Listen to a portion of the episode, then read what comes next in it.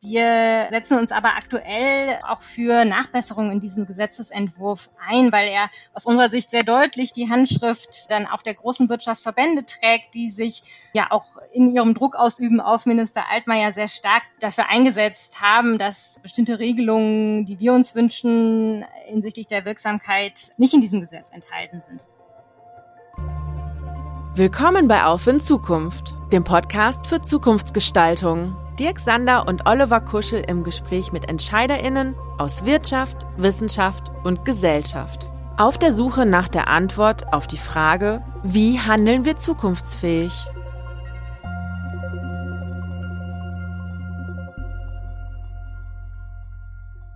Hallo, liebe Zuhörende. Willkommen zu unserer heutigen Podcast-Reihe Wie können Unternehmen Verantwortung für die Menschenrechte in ihren Produktionsketten übernehmen? Menschenrechte achten, verantwortungsvoll handeln, global wirtschaften. Fernes Ideal oder gelebte Realität? Oliver, möchtest du heute unseren ersten Gast vorstellen? Unser erster Gast hat in den 80er Jahren Geographie und Paläontologie studiert und ist seit über 30 Jahren im VW-Konzern beschäftigt. Sie hat angefangen im Bereich Environmental Planning im, in den Anfang der 90er Jahre und hat dann verschiedenste Stufen durchlaufen, war im Brandmanagement und Strategiebereich tätig, ist dann für sieben Jahre nach China gegangen, wieder zurückgekommen und jetzt war sie Head of Sustainability im Bereich Passenger Cars und ist seit zwei Jahren ähm, die Koordinatorin für Menschenrechte und die Implementierung im Compliance Management System von Volkswagen. Herzlich willkommen, Barbara Lamprecht. Ja, hallo auch von meiner Seite. Wirtschaft ohne Gesellschaft ist blind für Gerechtigkeitsfragen. Diese Einsicht führte 1990 während der Ökumenischen Weltgesellschaft in Seoul zur Gründung von Südwind. Da war unser zweiter Gast gerade mal sechs Jahre jung. Mit 22 begann dann ihre berufliche Laufbahn bei Südwind, wo sie sich bis heute engagiert für mehr wirtschaftliche Gerechtigkeit. Schon vor Südwind hatte die studierte Germanistin und Politikwissenschaftlerin mit Gerechtigkeitsfragen zu tun, als Studienleiterin für gesellschaftspolitische Jugendbildung und als Referentin für Klimagerechtigkeit. Auf in Zukunft sagt herzlich willkommen zu Eva Maria Reinwald, Referentin für globale Wirtschaft und Menschenrechte beim Südwind Institut für Ökonomie und Ökumene. Eva, schön, dass du da bist. Ja, guten Tag.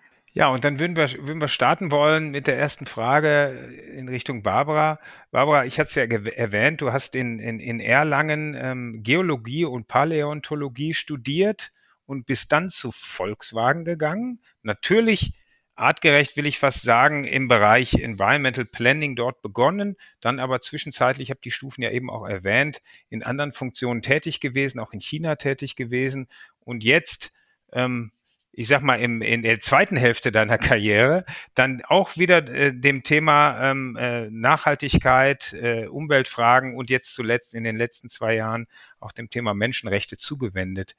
Ähm, inwiefern hat dieser Weg, den ich da kurz beschrieben habe, auch mit dir als Person und deinen Neigungen zu tun? Oder war es eher Zufall, dass sich Opportunitäten gezeigt haben und du hast zugegriffen im richtigen Moment? Ja, es ist äh, wie so oft im Leben besteht das aus mehreren äh, Komponenten. Also ich wollte tatsächlich allen Ernstes äh, keinen Bürojob haben und habe nach dem Abitur überlegt, was äh, studiere ich denn? Und deshalb bin ich auf Geologie und Paläontologie gekommen, weil da rennt man ja auch im Gelände rum und macht Geländeübungen, man sucht Fossilien und ist da bei spannenden Themen unterwegs. Ich habe dann tatsächlich auch auf einer Großbaustelle gearbeitet bei der Rhein-Main-Donau AG und bin dann, als äh, wir nach Wolfsburg umgezogen sind, habe ich im Umweltamt angefangen und habe dann äh, sozusagen den Sprung gemacht und habe bei der Umweltabteilung bei Volkswagen angefangen. Und wenn man in so einem großen Unternehmen tätig ist, gibt es natürlich sehr vielfältige Möglichkeiten. Man kann sich unterschiedlich entwickeln, verschiedene Geschäftsbereiche kennenlernen. Und ich bin auch ein Mensch, dem Kommunikation gut liegt, der äh, gern auf andere Menschen zugeht. Und äh, ich bin auch jemand, der gern Dinge macht, die neu sind und die vielleicht noch nicht so etabliert sind. Und als ich vor über 30 Jahren beim Thema Umwelt angefangen habe, da war das äh, sicher auch kein Thema, was äh, in der Liste eines äh, großen Unternehmens ganz oben gestanden ist, sondern äh, das war auch ein Thema, wo es äh, durchaus Land sozusagen zu gewinnen galt. Und das hat sich eigentlich in meiner ganzen Laufbahn hindurchgezogen, immer wieder neue Dinge zu machen und auch Neues zu erleben. Wie du schon gesagt hast, ich war viele Jahre in China tätig und das war ganz besonders spannend. Ich war nicht nur für Volkswagen tätig, auch für Skoda dort. Ähm, dieses Land er zu erleben, die Kultur kennenzulernen, die Menschen kennenzulernen. Ja, und als ich dann wieder in Deutschland zurückkam, ähm, haben sich Dinge doch entscheidend verändert gehabt. Ähm, wir ich hatte schon angefangen, auf dem Thema Nachhaltigkeit ein Stück zu arbeiten. Dann kam Diesel. Mit Diesel hat sich äh, das Unternehmen sehr, sehr angefangen zu verändern. Kulturell, aber auch aufgabentechnisch. Und ich konnte da im Unternehmen erst drei Jahre auch im Laufe dieser US-Monitorship begleiten und mache eigentlich seit Anfang 2017, 2018 baue ich auch parallel dazu sozusagen die menschenrechtlichen Sorgfaltspflichten in einem Großunternehmen auf. Und auch hier gilt es wieder, ja, vieles Neue zu implementieren, so ein Stück innovativ zu sein, Pionierarbeit zu leisten und äh, das Unternehmen auch für dieses Thema zu sensibilisieren. Ganz spannende Aufgabe, in der ich auch ganz spannende Menschen treffe, ähm, viele externe Stakeholder und auch mit sehr vielen Menschen aus den unterschiedlichsten Perspektiven ins Gespräch komme. Und das ist wirklich außergewöhnlich spannend. Ja, du sprichst, äh, Barbara, von kultureller, kultureller Veränderung innerhalb des Konzerns. Äh, Eva, ähm, bei dir geht es auch viel um Kultur. Du hast neben Deutsch und Politik auch Religion äh, studiert. Und ich hatte ja eingangs erwähnt, äh, Südwind ging aus der ökumenischen Weltgesellschaft hervor. Ähm, was bedeutet das eigentlich für dich, Ökumene? Und vor allem im Gegensatz zur Ökonomie. Die klingen ganz ähnlich, aber wie passt das eigentlich zusammen? Ja, die globale Ökumene, wenn wir auf die äh, Kirche schauen, beschreibt das ja die weltweite ähm, Verantwortung und Zusammenarbeit der Kirchen weltweit. Das ist eine Bewegung, die sich eben auch ja der Bewahrung äh, der Schöpfung, dem Frieden und der Gerechtigkeit verschrieben hat. Und äh, Südwind ist eben aus dieser Bewegung hervorgegangen, auch vor dem Hintergrund, dass sehr viele Kirchen, Kirchengemeinden sich engagiert haben im entwicklungspolitischen Bereich für Armutsbekämpfung zum Beispiel, für ähm, mehr globale Gerechtigkeit und dabei festgestellt haben, wir brauchen mehr Hintergrundwissen. Wir brauchen fundierte Studien, Recherchen, die auch äh, ganz praktisch zum Beispiel die Wertschöpfungsketten äh, unserer Alltagsprodukte in den Blick nehmen, Fragen von nachhaltigen Geldanlagen in den Blick nehmen und äh, das war so der Gründungsimpuls äh, für Südwind damals. Ähm, ich selber, ich, ich teile diese Überzeugung, dass wir ja aufgefordert sind, auch auf global gerechte Bedingungen ähm, hinzuwirken, die Augen nicht vor Leid zu verschließen, die Augen nicht ja auch vor den Mechanismen zu unterschließen, zu verschließen, die ähm, zur Unterdrückung von Menschen führen, die äh, sie auch in wirtschaftliche Armut bringen und ähm, insofern bin ich da bei Südwind äh, ja sicherlich sehr richtig mit dieser Überzeugung. Ich kann vielleicht auch kurz so ein bisschen von meiner eigenen Lebensgeschichte noch erzählen. Ich war ähm, als Jugendliche sehr aktiv im Umweltbereich und ähm, habe mich da ähm, in Jugendgruppen engagiert, auch äh, jetzt im Kontext von Greenpeace zum Beispiel und da äh, traten natürlich immer wieder auch Fragen der globalen unternehmerischen Verantwortung, etwa beim Leck von Ölpipelines, bei Urwaldabholzung oder beim globalen Handel mit Pestiziden in den Vordergrund. Wir hatten zum Beispiel auch mal eine Aktion gemacht vor einer deutschen Niederlassung ähm, eines Unternehmens, das finnisches Urwaldholz zu Papier verarbeitet hat. Und äh, da wurden natürlich immer wieder ja auch diese Fragen deutlich, welche Verantwortung tragen eigentlich Unternehmen für ähm, das, was in der Welt geschieht, welche Verantwortung tragen Verbraucherinnen und Verbraucher, wie kann Politik das regulieren. Und das hat mir schon auch äh, ja in meinem Leben, auch im Studium dann, ich hatte zunächst auf Lehramt studiert und dann noch in Politikwissenschaften Master gemacht, der sich auch diesen Globalisierungsfragen so gewidmet hat, immer auch weiter begleitet. Und äh, das sind, finde ich, unglaublich spannende Fragen, bei denen wir auch noch nicht ähm, bei einer vollkommenen Lösung angelangt sind. Wir haben international, da gehen wir vielleicht später auch nochmal drauf ein, ja, ähm, Vorankommen in der, ich sag auch mal, ja, gedanklichen Ordnung dieses Themas mit den UN-Leitprinzipien für Wirtschaft und Menschenrechte, die da einen guten Rahmen vorgeben, wie sich diese Fragen, wie kommen wir da zu Verbesserungen auch fassen lassen. Und daraus ergeben sich ja unglaublich spannende Debatten, ähm, ja, für die Fragen, welche Verantwortung da auch unterschiedliche Akteure haben. Und das sind äh, ja natürlich auch die Fragen, mit denen wir uns bei Südwind immer wieder in Studien zum Beispiel beschäftigen. Mhm. Jetzt ist ja wahrscheinlich, wenn man mal auf die Wirtschaft schaut, auf die äh, äh, verschiedenen Cluster, die es da gibt. Der, der, das Cluster ähm, der Kleidung sicherlich eins, was relativ prekär ist aus, aus Sicht ähm, einer, einer Menschenrechtlerin, wie du das bist. Wie siehst du den Bereich ähm, Automotive und äh, Fahrzeugherstellung? Also ähm, die Automobilbranche ist sicherlich ein, eine der Risikobranchen, bei denen es jetzt besondere Anstrengungen bedarf, auch zu Verbesserungen in den Lieferketten zu kommen. Das hat auch ähm, eine Studie des, des Bundesarbeitsministeriums im vergangenen Jahr herausgestellt, die so für Deutschland identifiziert hat, was sind eigentlich die Branchen, in denen äh, ja besonders große Gefahren für Menschenrechtsverstöße bestehen, die aber auch in Deutschland einen wesentlichen Wirtschaftsfaktor aus. Und das hat äh, Frau Lamprecht ja, vorhin auch schon mal kurz angesprochen, auch wo natürlich auch ein Beschaffungsvolumen da ist, was einen Einfluss haben kann in der Lieferkette. Und äh, da gehört äh, ja die Automobilindustrie ähm, auf jeden Fall zu, dass natürlich aufgrund des hohen Rohstoffbedarfs, den sie hat und auch ja derjenigen Rohstoffe, die ähm, oft mit großen menschenrechtlichen Herausforderungen im Abbau verbunden sind. Wir haben ja zum Beispiel im Bereich des Kleinbergbaus äh, ist Kinderarbeit ein großes Problem, sind gesundheitsgefährdende Arbeitsbedingungen ein großes Problem. Wir haben bei industriellen äh, großen Minen es häufig mit Vertreibung von Bevölkerungsgruppen zu tun. Ähm, oder ähm, ja auch mit dem Einleiten von Abwässern in die Umgebung. Also der Rohstoffbereich ist ja einer, der grundsätzlich sehr stark mit Risiken behaftet ist. Auch wenn man sich anschaut, ähm, es gibt eine Plattform, das Business and Human Rights Resource Center. Ähm, da werden ja, Meldungen über Menschenrechtsverstöße weltweit gesammelt und die allermeisten davon befinden sich äh, im Rohstoffbereich und insofern ähm, ja, trägt die Automobilindustrie da eine große Verantwortung und es ist auch wichtig, dass äh, ja da an einem gemeinsamen Vorankommen gearbeitet wird ähm, in den in der Branche, äh, wie auch dann Lösungen für die Herausforderungen, für die wir, vor denen wir stehen, entwickelt werden.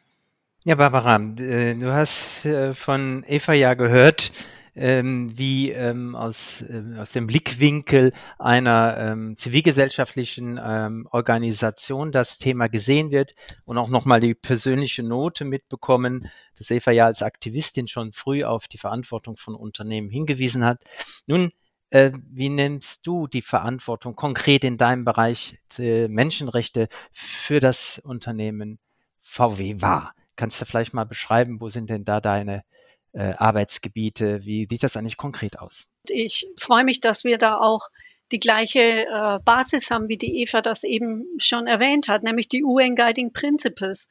Die UN Guiding Principles äh, basieren ja auf drei Säulen und zeigen auf, dass Staaten Menschenrechte beschützen müssen und Unternehmen haben die Aufgabe, Menschenrechte zu respektieren. Und die UN Guiding Principles haben ja 2011 das erste Mal eben auch ein bisschen ausgeführt, wie können Unternehmen das machen.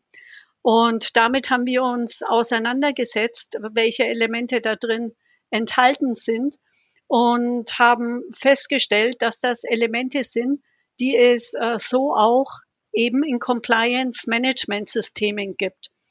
Und für ein Unternehmen unserer Größenordnung ist es einfach ganz wichtig, wenn wir ein Thema ernst nehmen dann ist es wichtig, das in die Grundarbeitsprozesse des Unternehmens zu implementieren. So ein äh, großes Unternehmen funktioniert eben über eingespielte Arbeitsprozesse, über äh, geregelte Zuständigkeiten und sortierte Aufgaben. Und ähm, normalerweise äh, weiß jeder, was er ähm, zu tun hat. Und das haben wir eben auch gemacht. Wir haben ein Compliance Management System. Klassisch kennt man das äh, für Antikorruption oder gegen Geldwäsche. Ein Managementsystem soll ja ähm, vorbeugen gegen äh, Verletzungen von Gesetzen.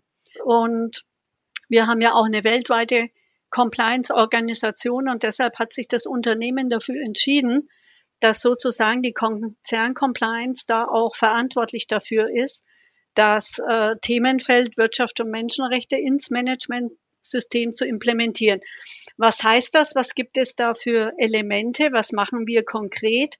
Eins der Hauptelemente ist, man braucht eine Grundsatzerklärung. Das äh, Unternehmen muss sich bewusst sein und dafür aussprechen, welche äh, menschenrechtlichen Aspekte im Unternehmenskontext relevant sind und muss äh, zeigen, wie es die managt. Diese Grundsatzerklärung haben wir Ende November letzten Jahres neu überarbeitet.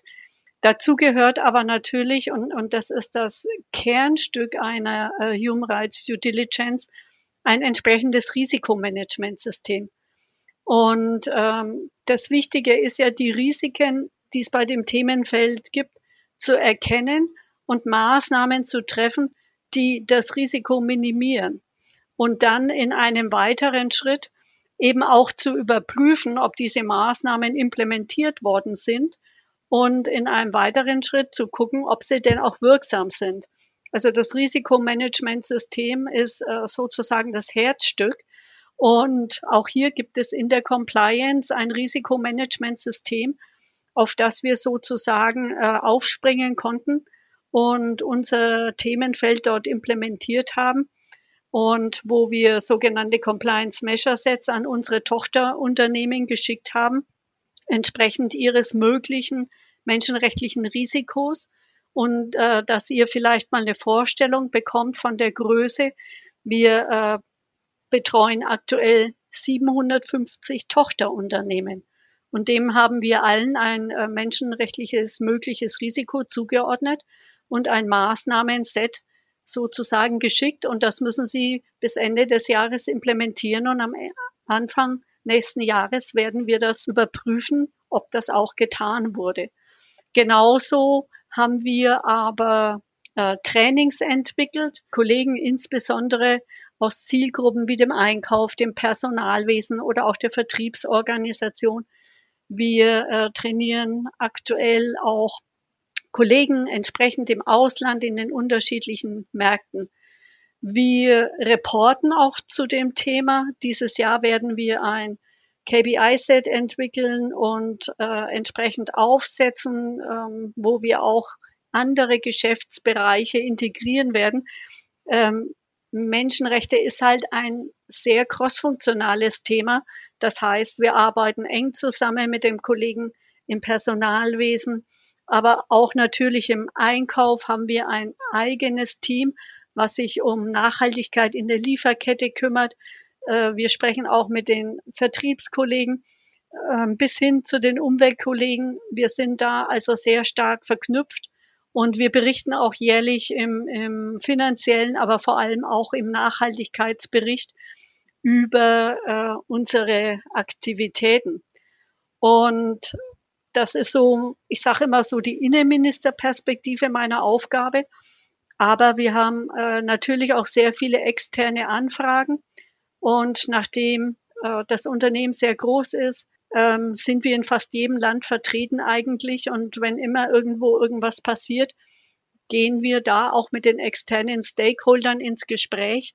Wir sind auch ähm, mit NGOs im Gespräch. Wir kennen zum Beispiel Südwind, auch über den Branchendialog der Automobilindustrie zur Wirtschaft und Menschenrechten, wo wir gemeinsam zusammenarbeiten.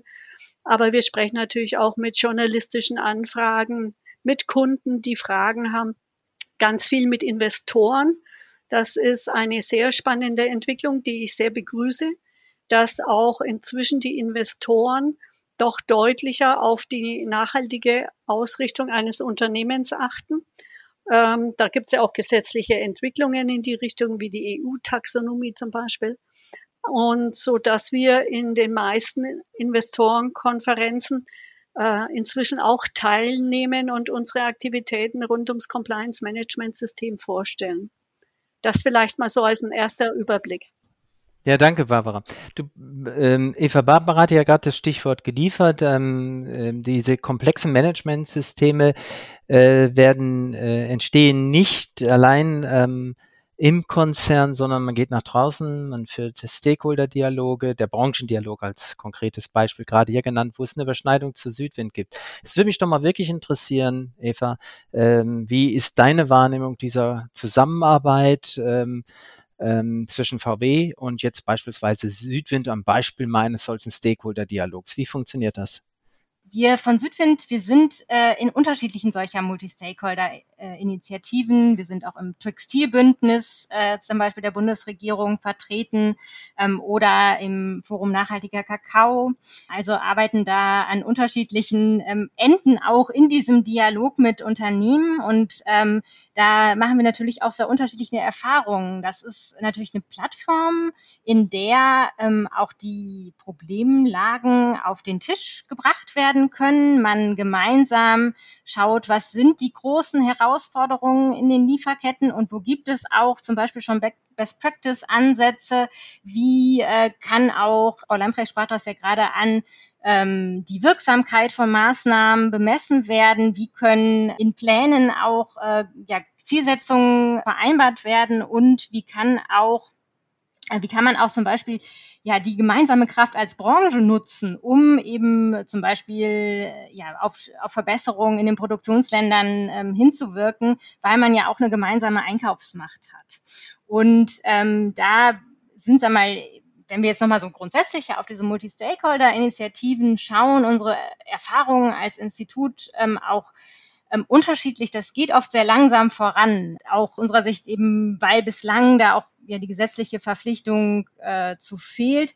Und ähm, ja, sie bieten eben große äh, Möglichkeiten, dass man zu einer gemeinsamen Verständigung kommt. Und jetzt konkret, was den Automobildialog betrifft, gab es, glaube ich, jetzt eine erste Dialogphase, die äh, Mitte des Jahres abgeschlossen sein soll und äh, wo dann eben wichtig ist, dass es Pilotprojekte gibt, die auch wirklich wirkungsorientiert sind und dass man zum Beispiel jetzt gemeinsam auch an äh, Konzepten für unternehmensübergreifende Beschwerdemechanismen arbeitet, also schaut, wie kann man da wirklich ähm, ja auch als Branche ähm, ja auch Maßnahmen etablieren, die ähm, eine Wirksamkeit zeigen und die dann natürlich auch wieder eine Richtschnur dafür sein können, ähm, was denn von Unternehmen gefordert ist, ähm, wenn sie zum Beispiel auch gesetzliche Vorgaben ähm, umsetzen weil sich eben bestimmte Maßnahmen auch als wirksam äh, erwiesen haben. Und äh, insofern, ähm, ja, diese Initiativen ähm, sind ja eine Plattform, in denen auch gemeinsames Lernen möglich ist.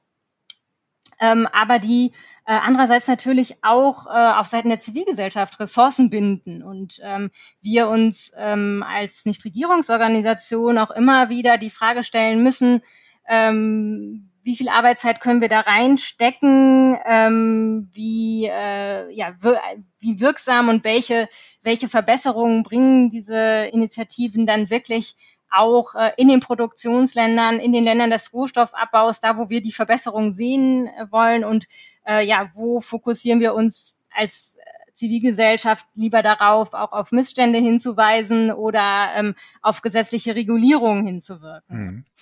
Ähm Jetzt weiß ich, dass ihr ja auch stark im, äh, für das Lieferkettengesetz gekämpft habt im Vorfeld. Jetzt ist es ja tatsächlich vom Kabinett verabschiedet. Das ist noch gar nicht so lange her. Ja? Das sind ja jetzt gerade mal äh, gerade mal vier Wochen äh, ist es her, ähm, dass anscheinend diese Selbstverpflichtung nicht so gezogen hat, dass sich dann äh, das Bundeskabinett äh, gezwungen sah, äh, das Gesetz dann doch zu verabschieden.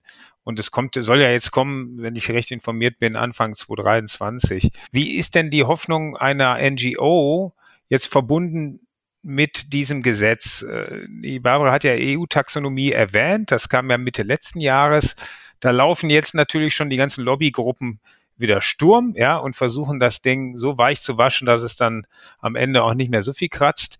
Äh, haben wir eine ähnliche Befürchtung oder hast du eine ähnliche Befürchtung im Bereich Lieferkettengesetz? Was bleibt übrig, wenn es dann irgendwann tatsächlich mal scharf geschaltet wird? Also wir haben jetzt eben vom Bundeskabinett einen ähm, Entschluss für das Lieferkettengesetz ja vorliegen, nachdem die Bundesregierung zunächst in ihrem nationalen Aktionsplan Wirtschaft und Menschenrechte erstmal auf das Prinzip Freiwilligkeit gesetzt hat, dann Umfragen gemacht hat äh, bei den großen Unternehmen, wie steht es um die Umsetzung dieser menschenrechtlichen Sorgfaltspflichten und da eben festgestellt hat, dass äh, nicht mal jedes fünfte dieser großen Unternehmen diesen äh, Pflichten vollumfänglich nachkommt. Und das war jetzt dann eben der Anlass auch für die Bundesregierung, ähm, da äh, ja eine, einen Gesetzesentwurf zu entwickeln. Und es gab einen großen Streit in diesem Prozess zwischen dem Arbeits- und dem Entwicklungsministerium einerseits und dem Wirtschaftsministerium andererseits, der jetzt ja zu einer äh, Version des Gesetzes geführt hat, ähm, die äh, für uns äh, aus unserer Einschätzung nach in ihrer Wirksamkeit noch eingeschränkt. Wir ähm, setzen uns aber aktuell ähm, noch auch für Nachbesserungen in diesem Gesetzesentwurf ein, weil er aus unserer Sicht sehr deutlich die Handschrift äh, dann auch der großen Wirtschaftsverbände trägt, die sich ähm, ja auch in ihrem Druck ausüben auf Minister Altmaier sehr stark für eingesetzt haben, dass äh, bestimmte Regelungen, die wir uns wünschen hinsichtlich der Wirksamkeit, ähm, nicht in diesem Gesetz enthalten sind. Es ist so, dass ähm, dieses Gesetz nur sehr Großunternehmen betrifft. Wenn wir jetzt auf so Branchen wie die Textilindustrie schauen, äh, in der es auch viele kleinere und mittlere Unternehmen gibt, auch, ähm, auch Vorreiterunternehmen durchaus, die in diesem mittleren Bereich anzusiedeln sind. Ähm, und wir da auch als Branche möchten, dass es dass quasi ein Ruck durch diese gesamte Branche geht, dann ist das ähm, aus unserer Sicht deutlich zu wenig. Und ähm, das Gesetz, wie es jetzt vorliegt, ähm, sieht auch vor, dass ähm, Unternehmen vollumfänglich diese Sorgfaltspflichten, die Frau Lamprecht auch eben beschrieben hat, ähm, nur für die direkten Zulieferer ähm, vornehmen sollen und für die dahinterliegenden ähm, dann tätig werden sollen, wenn sie eben sehr konkrete Hinweise haben, dass Missstände vorliegen. Und das entspricht nicht ganz dem UN-Leitprinzipien für Wirtschaft und Menschenrechte, die einen Prozess beschreiben, wo Unternehmen sich die ganze Lieferkette anschauen sollen und dann äh, schauen sollen, wo sind auch die größten Risiken, die wir jetzt äh, priorisieren. Und gerade am Beginn der Lieferketten, im Rohstoffabbau, auf den äh, Plantagen, weltweit äh, gibt es sehr, sehr große Missstände, ähm, die wichtig wären, dass sie jetzt äh, auch schon präventiv in den Blick genommen werden und nicht erst, wenn etwas passiert. Ähm, da äh, sehen wir einen Nachbesserungsbedarf jetzt im, im Gesetz. Das, das Gesetz sieht auch nicht vor, dass Betroffene die Möglichkeit haben, verbesserte Grundlagen haben, vor deutschen Gerichten ähm, zu klagen, wenn sie ähm, eben äh, ja einen Schaden erleiden, der hätte vermieden werden können, wenn das Unternehmen angemessen seiner Sorgfaltspflicht nachgekommen wäre. Ähm, das ist etwas, was, wo wir uns auch auf der europäischen Ebene weiter für einsetzen werden, wo ja auch über ein EU-Lieferkettengesetz noch diskutiert wird. Ähm, und äh, das Gesetz setzt stattdessen eben auf den Mechanismus der behördlichen Durchsetzung. Das Unternehmen äh, Berichte einreichen müssen, die kontrolliert werden, die Behörde nochmal auch ähm, Nachprüfungen anstellen kann. Da ist ähm, ja auch, sag ich mal, ein solider Mechanismus drin, der sicherlich jetzt auch Unternehmen dann ähm, dazu bringen wird, auch diesen Pflichten jetzt auch dann, dann nachzukommen und äh, sich mit diesen Themen auch intensiver noch auseinanderzusetzen. Aber ähm, ja, wir sehen noch deutliches Potenzial nach oben, ähm, wenn es ja um diese, äh, ja auch um die Wirksamkeit der, der beschlossenen Maßnahmen geht. Spannend finden wir natürlich auch, die Entwicklungen, die eben angesprochen worden sind äh, hinsichtlich ähm, der EU-Taxonomie, also der Frage, was definiert eigentlich eine nachhaltige Investition. Ähm, auch da gehen sicherlich ähm, auch Handlungsanreize an die äh, Realwirtschaft von aus. Die EU ähm, hat sich da ja auf eine ähm, ja, Nachhaltigkeitstaxonomie äh, geeinigt, die sich auf die ökologischen Aspekte ähm, in Aspekte von Unternehmen bezieht. Und ähm, wir wünschen uns, dass es da auch äh, noch eine soziale Taxonomie gibt, die eben stärker ähm, auf die, die äh, sozialen Aspekte eingeht und äh, entsprechende ja, Definitionen vorlegt. Jetzt würde mich doch gleich mal interessieren, wenn ich da reinspringen darf. Ähm, Äh, Barbara, jetzt hast du ähm, in, vorhin in deinem Beitrag selbst auch von der Wirksamkeit äh, gesprochen, der Prüfung der Wirksamkeit eures Handelns, der Funktionsfähigkeit eurer Managementsysteme. Ähm, wie ähm, prüft ihr eigentlich und äh, kontrolliert ihr eigentlich eine integere, nachhaltige Lieferkette? Lasst ihr externe Kontrollen zu? Welche Rolle spielt die Zivilgesellschaft eigentlich konkret? Nur über einen Dialog, wo man nur das hört, was man preisgeben möchte? Oder seid ihr noch transparenter dabei? Also ich denke, wir sind da an ganz äh, vielen Stellen dabei und äh, ich würde die Eva da an, äh, an einer Stelle eben gleich noch anknüpfen bei der EU-Taxonomie, äh, wo sie gesagt hat, den sozialen Aspekt mit reinzubringen. Der ist ja tatsächlich mit drin ähm, weil eben neben den umweltrelevanten Anforderungen auch äh, so genannt Minimum Social Safeguards, äh, Social Standards abgefragt werden. Also wir sind tatsächlich schon dabei, ähm, da die Fakten und Daten intern zusammenzutragen, die unseren äh, Kollegen, die das äh, Thema EU-Taxonomie bearbeiten, da eben auch sozusagen den menschenrechtlichen Aspekt, die entsprechenden Fakten zuzuliefern.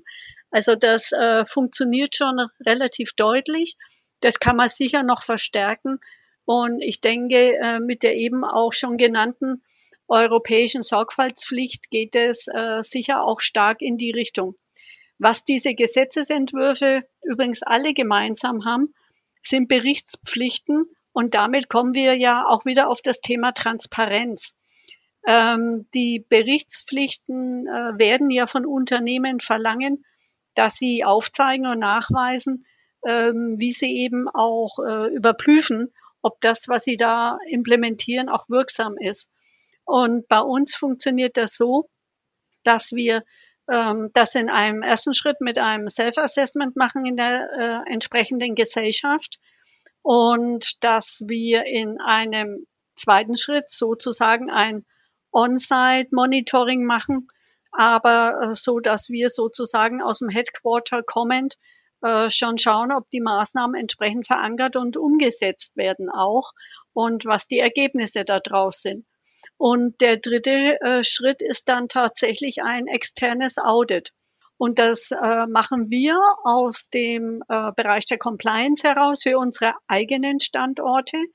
Und unsere Kollegen im Einkauf machen das ähm, aus der äh, Nachhaltigkeitsperspektive, also unter den Aspekten Umwelt, Menschenrechte und Compliance, eben auch beim Lieferanten. Und äh, der Lieferant eben entsprechend bewertet und wenn äh, es da Maßnahmen gibt, dann unterstützen wir als Unternehmen äh, den Lieferanten auch, äh, sich an der äh, Stelle zu ähm, positiv sozusagen weiterzuentwickeln, weil unsere Intention ist es nicht, ähm, Lieferanten ähm, ja loszuwerden, äh, sondern äh, gute Lieferanten eben auch weiterzuentwickeln, wenn sie irgendwo Schwachstellen haben. Wenn wir jetzt auf den Anfang der Lieferkette schauen, und äh, da sind wir uns alle sehr bewusst, dass das äh, sicher ein sehr kritischer Punkt ist. Die Eva hat die Verhältnisse beschrieben, äh, ob sie im Rohstoffabbau sind oder auch in der Textilindustrie auf den Feldern.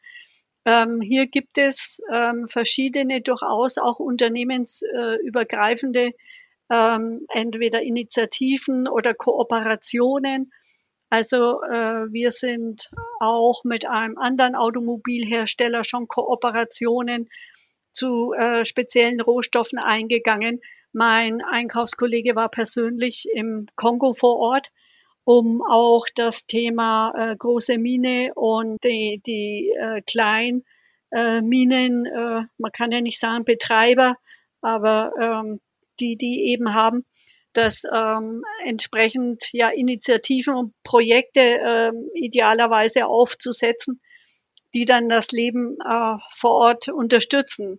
Wir haben also auch schon die Reaktion gehört, als ein andere ähm, Hersteller sich aus einem äh, Rohstoffbereich, aus einem Land zurückgezogen haben und den Rohstoff dann quasi woanders einkaufen, dass dann auch die ähm, Zivilgesellschaft das auch nicht so gut fand und die Leute quasi so ein Stück weit allein gelassen werden. Und ähm, das ist eben auch der Versuch, äh, dieser Verantwortung ein Stück weit gerecht zu werden und da idealerweise auch mit ähm, äh, Projekten oder Initiativen ähm, beizutragen, ähm, um dort die tatsächlichen Lebensumstände ähm, zu verbessern.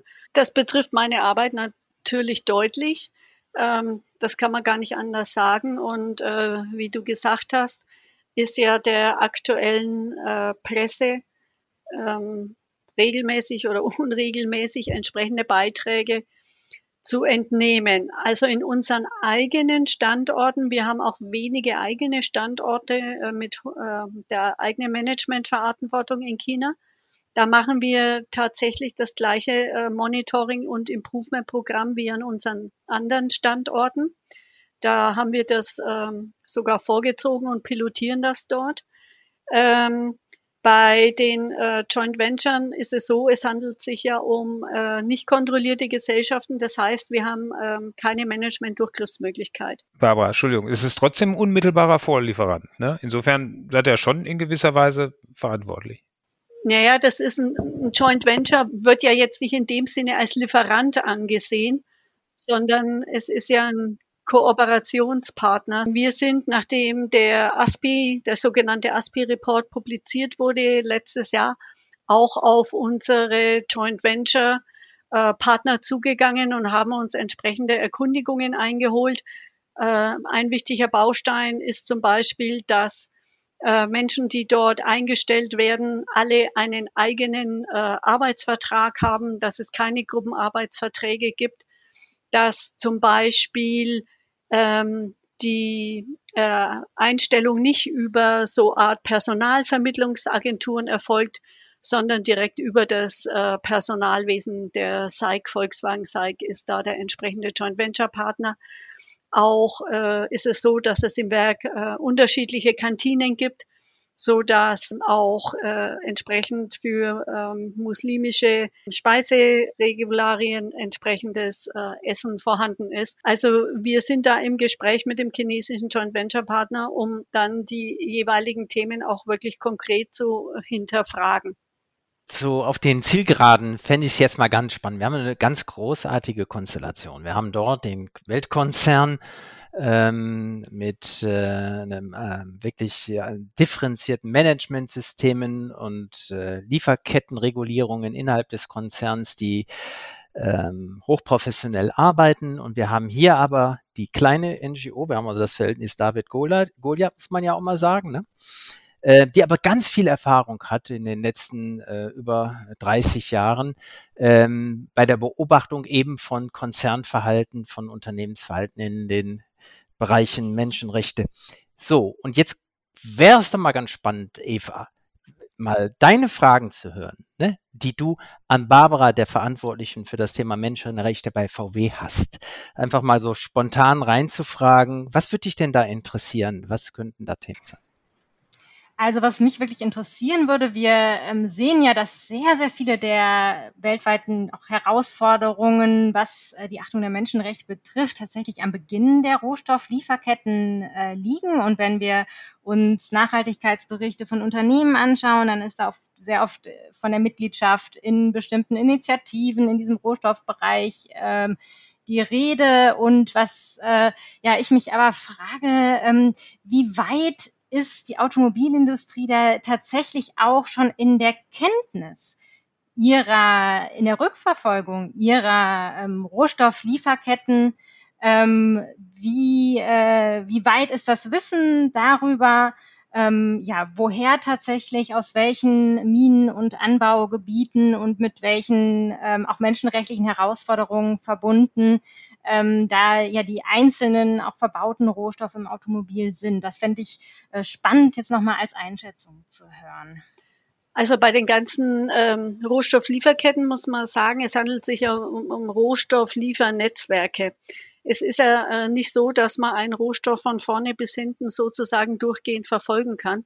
Und gerade die Rohstoffe, die abgebaut werden, die dann ins Schmelzen äh, kommen und über Zwischenhändlern zu Händlern gehen, da kann ich, äh, da glaube ich nicht, dass allzu viele Unternehmen eine hundertprozentige Transparenz und vollständige Transparenz haben. Das ist äh, so eine Stelle, wo wir übrigens auch schon mit äh, jungen Start-ups ähm, im Austausch sind über sogenannte Blockchain-Technologien, da eine deutlich bessere Nachverfolgbarkeit hinzubekommen. Und ich denke, es ist ähm, im Interesse jedes Unternehmens, da am Ende des Tages eine wirklich volle Transparenz zu bekommen.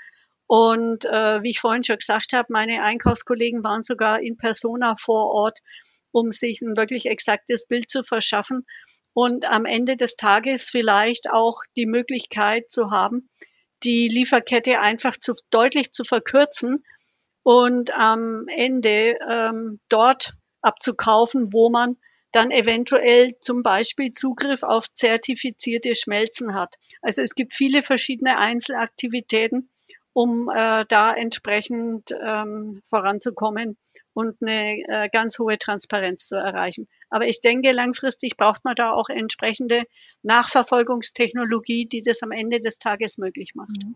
Ja, ich fand das sehr spannend, was Sie auch zur Verkürzung von Lieferketten gesagt haben. Das ist eine Erfahrung, die wir auch in verschiedenen Branchen machen, von Unternehmen, die sich mit den menschenrechtlichen Herausforderungen äh, beschäftigen, dass es manchmal ähm, sinnvoll ist, sehr langfristig mit Zulieferbetrieben zusammenzuarbeiten, ähm, vielleicht auch Zuliefererzahlen zu äh, reduzieren und äh, entsprechend auch äh, direkteres Sourcing aufzubauen. Das ähm, ist eine, eine Entwicklung, die wir auch ähm, ja, branchenübergreifend beobachten, dass das sich oft als ein, ein sinnvoller Weg auch herausstellt. Insofern ähm, ja, spannende Entwicklung.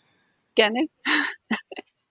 ja, ähm, das ist, äh, wie gesagt, ein ganz wichtiger Punkt. Und äh, was ich auch äh, gern nochmal sagen äh, möchte, wenn so ein bisschen äh, David gegen Goliath erzählt wird, ähm, ich empfinde das gar nicht so, weil ganz viele Teile von dem ähm, Goliath haben ja auch eine ähm, menschenrechtliche äh, Resonanz und sind äh, sehr, sehr daran interessiert, in einem Unternehmen zu arbeiten, das seiner Verantwortung auf dem äh, Thema ehrlicherweise auch gerecht wird.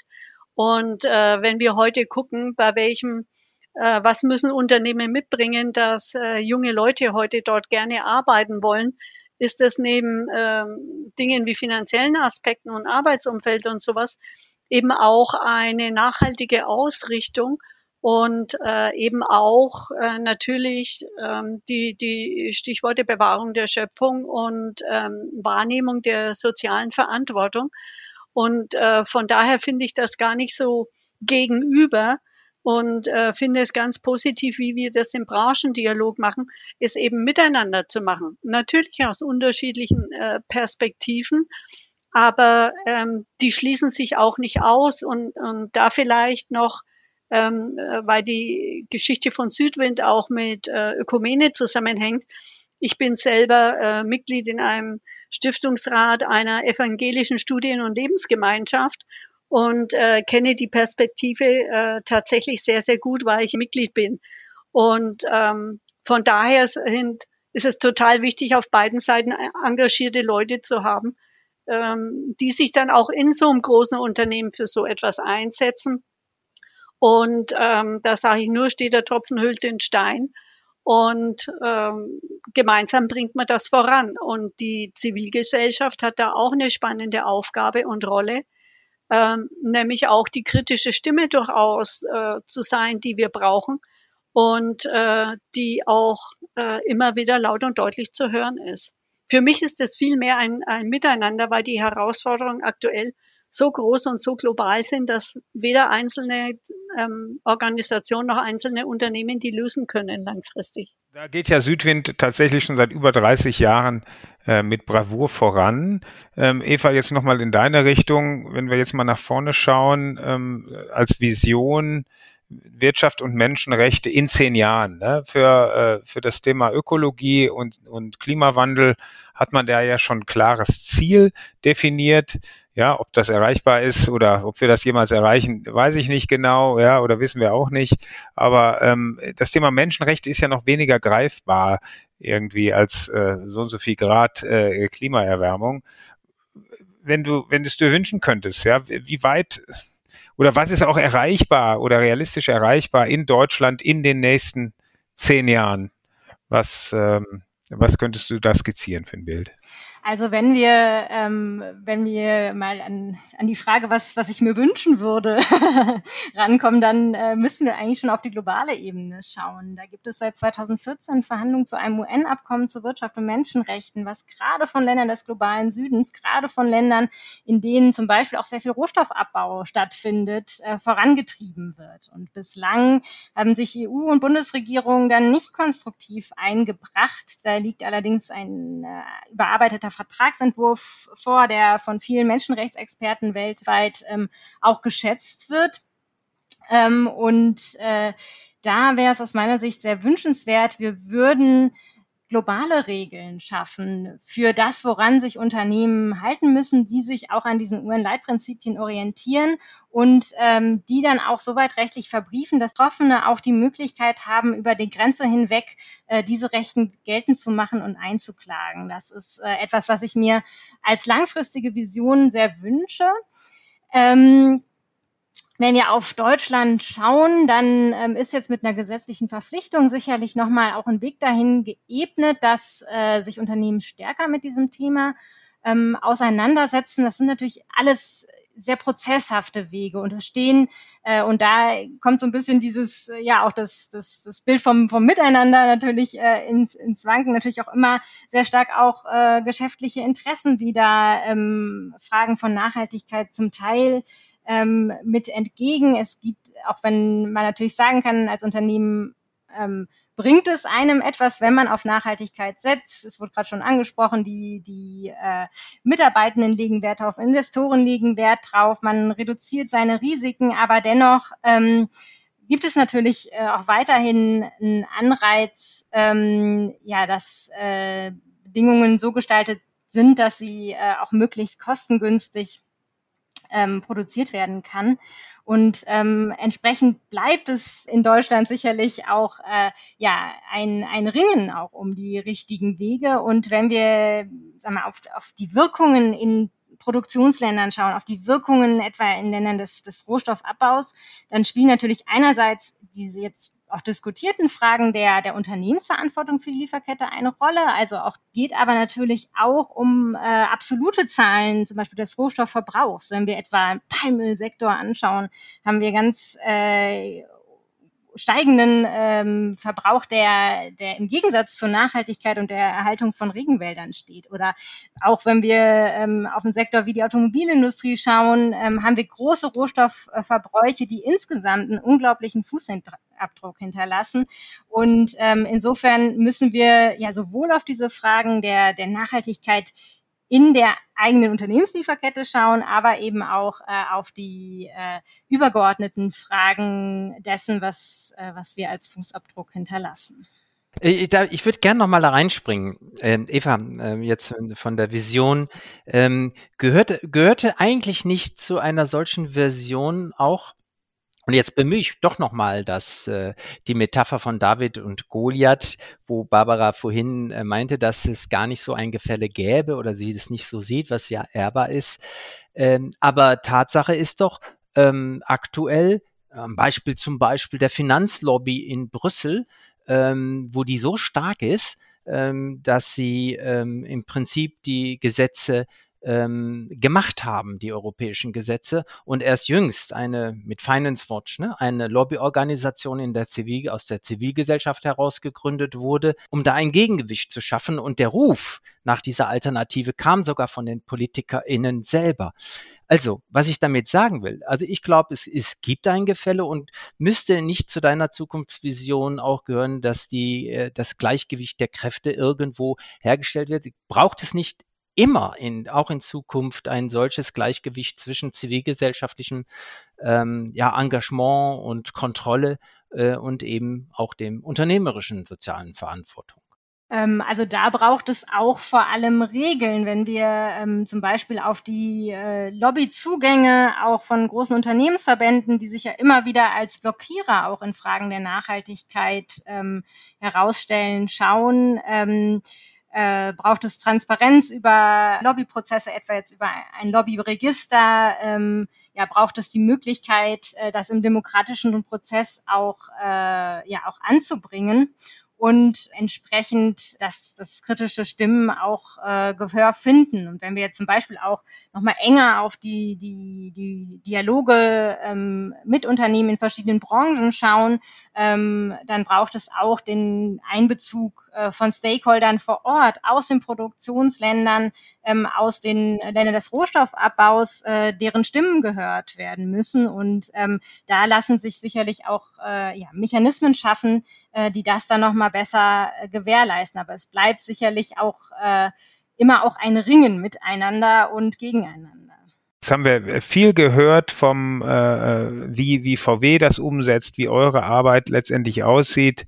Ähm, gleichwohl ist es immer schwierig, in eigentlich sehr behaglichen äh, äh, Umständen über das Thema Menschenrechte zu sprechen, habe ich so das Gefühl. Ja, insofern müssen wir wahrscheinlich demnächst auch noch mal eine Folge machen, ähm, wo man vielleicht auch richtig Betroffene auch noch mal mit reinholt und deren Sicht auf das Thema letztendlich sieht. Aber ich fand's, ich hatte mich mit dem Thema so intensiv bis zur Vorbereitung auf diesen Podcast gar nicht befasst, habe aber das Gefühl, dass natürlich da auch jetzt einiges schon passiert. Der Lieferkettengesetz wurde angesprochen und VW in seiner äh, berühmten deutschen gründlichen Art ähm, auch durch dich äh, ähm, äh, unterstützt und geführt, Barbara, auch das Thema Compliance äh, im, im Bereich Menschenrechte auch entsprechend umzusetzen.